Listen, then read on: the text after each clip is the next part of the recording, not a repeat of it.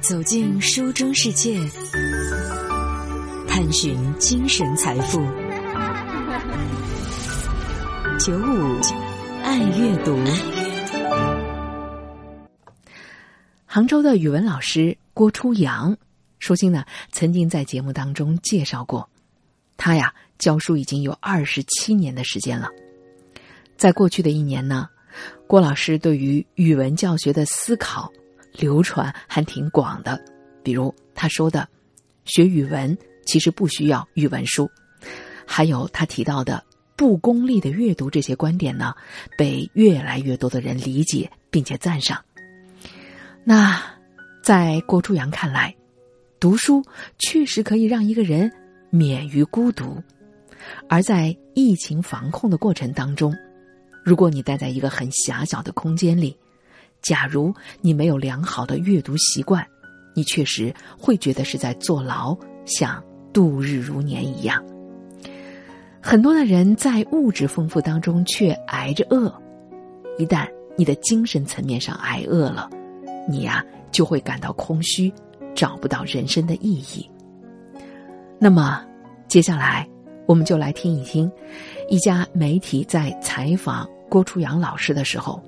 他提到的对这个时代的一些观察和对于阅读的一些方法论。是啊，当个体难以抵御外部世界的侵扰的时候，也许我们还能够找到一条自救的路径，那就是读书吧。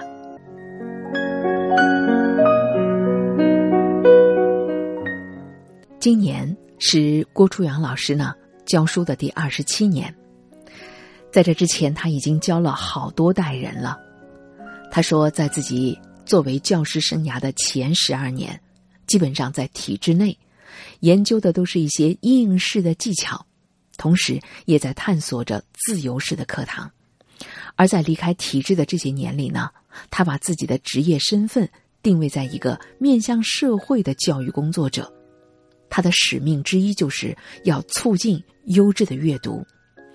在郭老师看来，一个有着良好的阅读习惯的人，会了解更多的历史，思考也会变得更加深入，建构存在意义的能力更强，也就更能够对抗生活当中的压抑、苦难和虚无的感觉。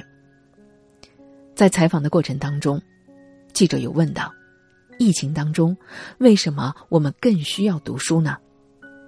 郭老师说。人为什么要读书？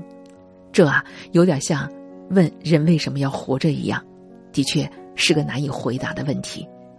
首先，读书可以让一个人免于孤独。此外，我觉得可以用两个字来概括阅读，那就是每一次优质的阅读都是一次神游。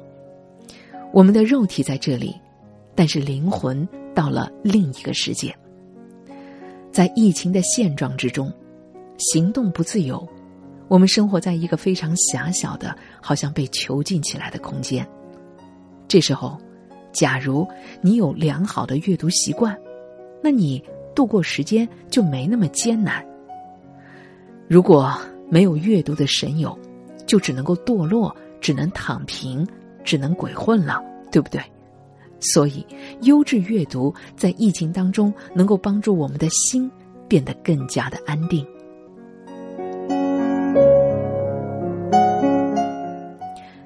记者又问：“在郭老师看来，阅读的本质是什么呢？”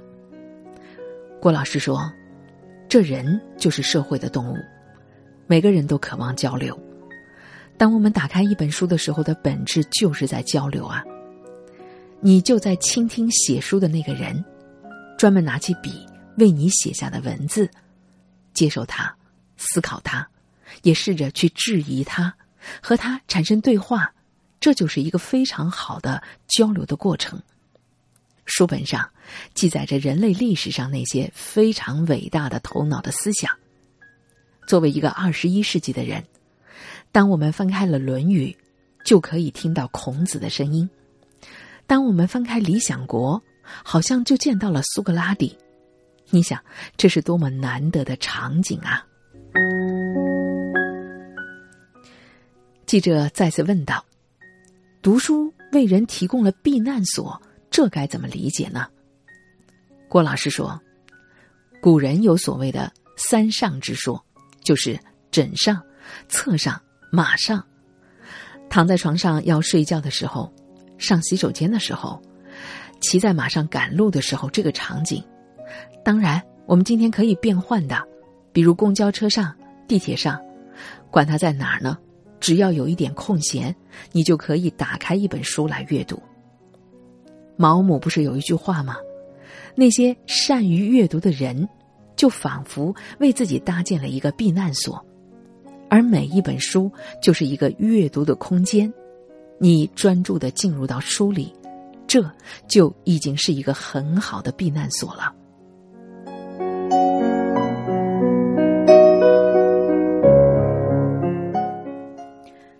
记者问：“郭老师，您教过八零、九零还有零零后？”这样的三代人，在您看来有什么样的差别呢？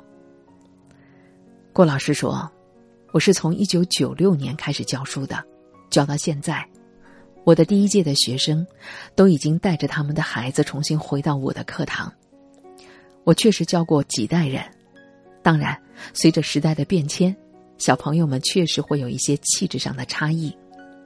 不过，我感觉一言以蔽之，他们的个子越来越高了。”现在营养好，小学六年级都有一米八的个子了。可同时呢，他们看的屏幕变得越来越小。原来我们看大屏幕的，八零后看电视屏，九零后看电脑屏，零零后看手机屏。我觉得这当中的反差确实值得引起我们重视。我们说一个人的才学识，这才华天生而来。学问是后天的，而见识很重要。在汉语里，我们说“见多识广”，指的是视野的开阔。但你想，如果你总是坐在一张凳子上看着小小的屏幕，那你的人生是不是太狭窄了呢？虽然屏幕上的东西变幻万千，可我还是觉得，或许啊，这会让你的见识就局限在了极小的方寸之间。这让人有点忧虑。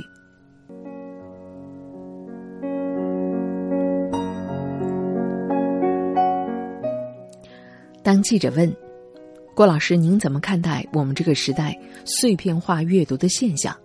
郭初阳说：“我觉得在两千年以后，大家总体的阅读量应该提升了，但就是深度不够，围绕核心知识的整合不够。所谓碎片化的阅读。”也意味着思维的碎片化，这会让人有一种漂浮感和破碎感。阅读重要的意义在于它是精神的食粮，我觉得这有一点反讽。虽然这是一个物质非常丰盛的时代，但很多人却挨着饿，因为一旦精神上挨饿，人就会感到空虚，有点类似于在海上漂泊，满眼看过去都是水。但最后却可能被干渴而死，因为没有能喝的水。记者问：“那么碎片化的阅读给我们带来的负面的影响是什么呢？”郭老师说：“真正的阅读，应该让人进入到一种心流的状态。当年我在读金庸小说的时候，读的是昏天黑地，读的是废寝忘食，恨不得一口气都读完。”完全忘了外面的世界，也忘了时间。如今一个人在刷手机的时候，刷了一段看下一段，刷了一段再看下一段，某种意义上好像处在一种梦游的状态。你拍拍他，敲醒他，问你刚才在看什么？他可能会说：“哎，不知道。”哎，读到最后读了什么？不知道。到这来干嘛？也忘了。我确实有点担心。长此以往，一个热爱碎片化阅读的人会不会是一个健忘的人？会不会陷入到像加西亚·马尔克斯在《百年孤独》里所写的场景？雷贝卡的失眠症传染开来，整个马贡多的人都因为失眠逐渐丧失了记忆，最后大家都忘了周围的东西叫什么名字。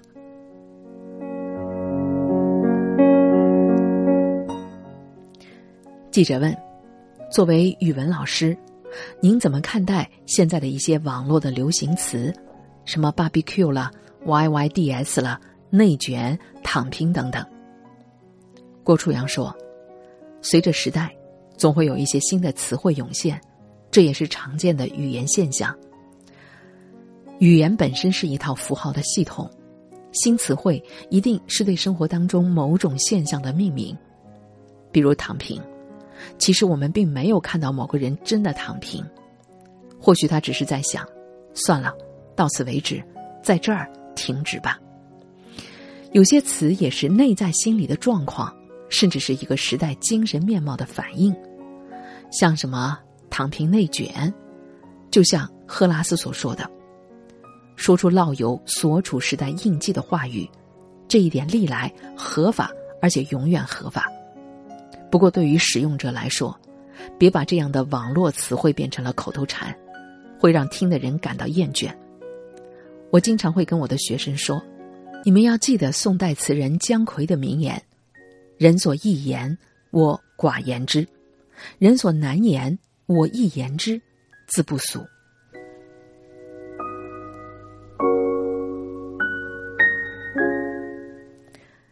记者又问：“您怎么看待现在年轻人语言使用的匮乏？”郭初阳说：“优质的输出有赖于充沛优质的输入。如果一个人从小阅读量少，优质的交流少。”只是孤独的面对一个小小的显示屏，势必导致口头表达、书面表达就比较匮乏。语言是一个连通器，这边的水能出来，那边一定得有水进来。没有源头活水，势必会枯竭。这是一个年轻人语言匮乏的原因和症结所在。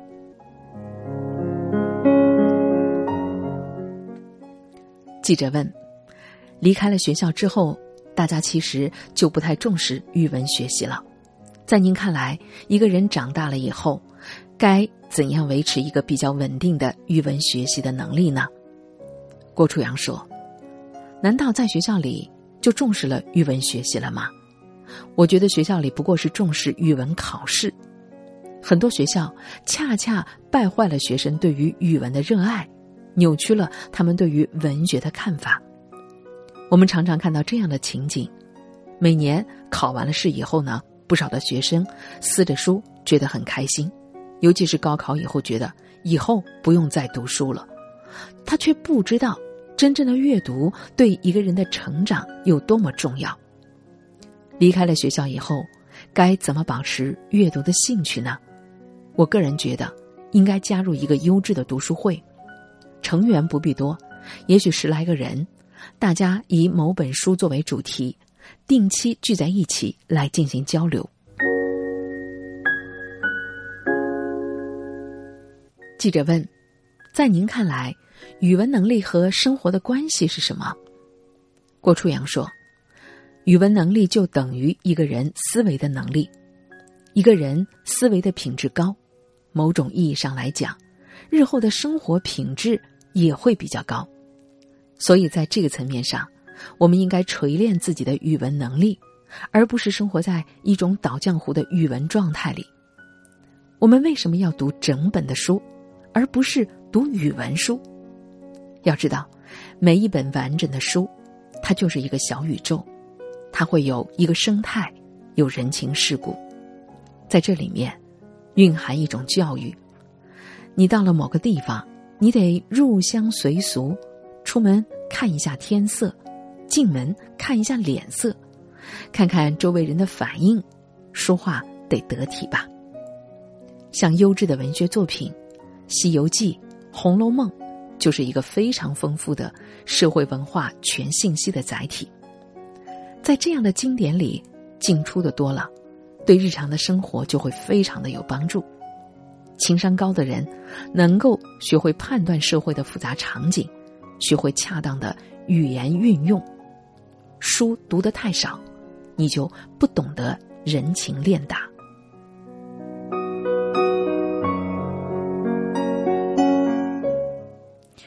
记者又问：“那我们该如何判断一本书值不值得读呢？”郭初阳回复说：“首先啊，我们应该看一看这本书是什么时候写的，出版有没有超过十年。通常时间能够检验一本书是否有价值。其次，不妨听一听推荐的人，如果推荐的人可信，那他推荐的书也许值得去看一下。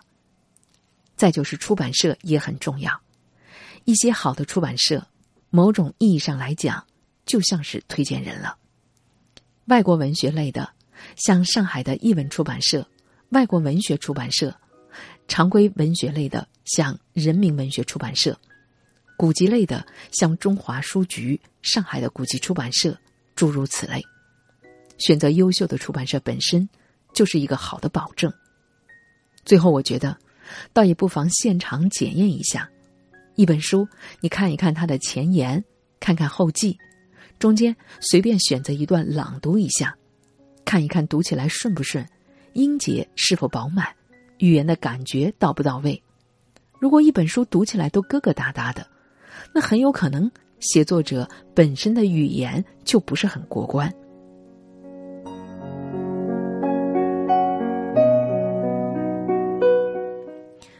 记者问：“那您如何看待现在拆书的现象，也就是某种？”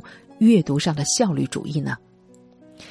郭初阳说：“朱光潜先生在上个世纪的二十年代，差不多一百年以前，就在跟我们谈效率的问题。当时他到法国的卢浮宫看名画《蒙娜丽莎》，面对这样一幅伟大的杰作，他在沉静的欣赏。这时候来了一群美国的游客，叽叽呱呱赞美了一番。”还不到三分钟就离开了。朱光潜当时就有这样的感想：在这个现世纪忙碌的生活中，哪里还能找出三年不亏元、十年成一富的人？哪里还能找出深通哲学的魔镜匠，或者行气读书的苦学生呢？我们所说的效率，不过是价值评估的一种方式。我们能不能够引入更多元的评估？也就是说，我们做一件事情貌似非常的有效率，但它也是转瞬即逝的。我们有没有可能把自己的工作放到永恒里？什么才是真正长久的？这是我们非常需要思考的一个问题。我在想，在阅读上追求效率，比如五分钟就拆一本书。有没有可能就是偷懒的一个借口呢？我想还是要回到朱光潜先生所说的，要走一条抵抗力最大的道路。如果你总是随波而下，总想着多快好省，也许到最后是结不出果子的。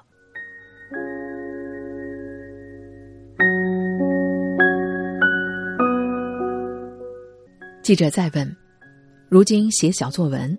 好像越来越成为一个重要的技能，你怎么看？郭老师说，前段时间因为疫情，深圳啊有一个做早餐的小业主，他在一个微信的公众号上留了一段言说：“茶光村分了，我那一个快三十岁的男人，一个人支起一个早餐店，就全靠这个店的收入，我今晚真的崩溃了。”这段话不过几十个字。但流传很广，打动了很多人。他的表达一定是不规范的，他的文化程度也不是太高。可为什么这段话有那么多的人被感动到呢？因为语言这样一套符号的系统，固然要考虑文笔和措辞，但它更多是来表达生活和内心的。只要是真实的情感，只要是真实的现象。哪怕他用了不太恰当的词来表达，也依然会有穿透人心的力量。所以，这事和字之间的关系，在我看来是最重要的。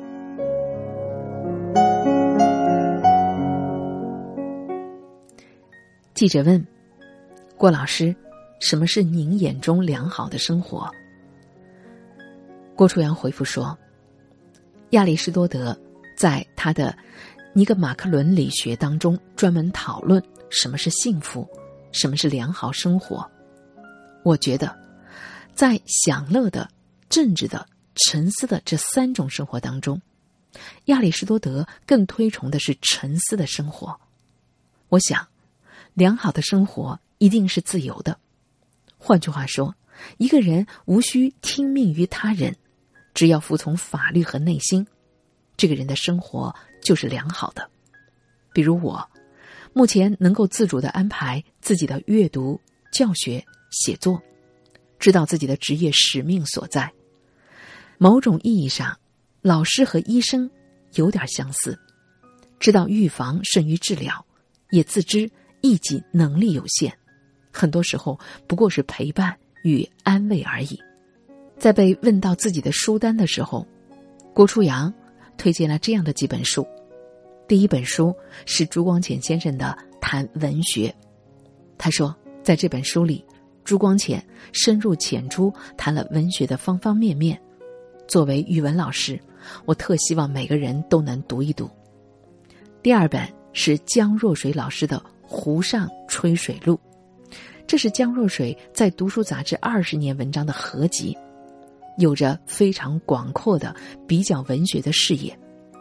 第三本书是《敬畏生命》，史怀哲在这本书里记录了自己成长的过程和对生命伦理的一些思考，我也觉得非常的不错。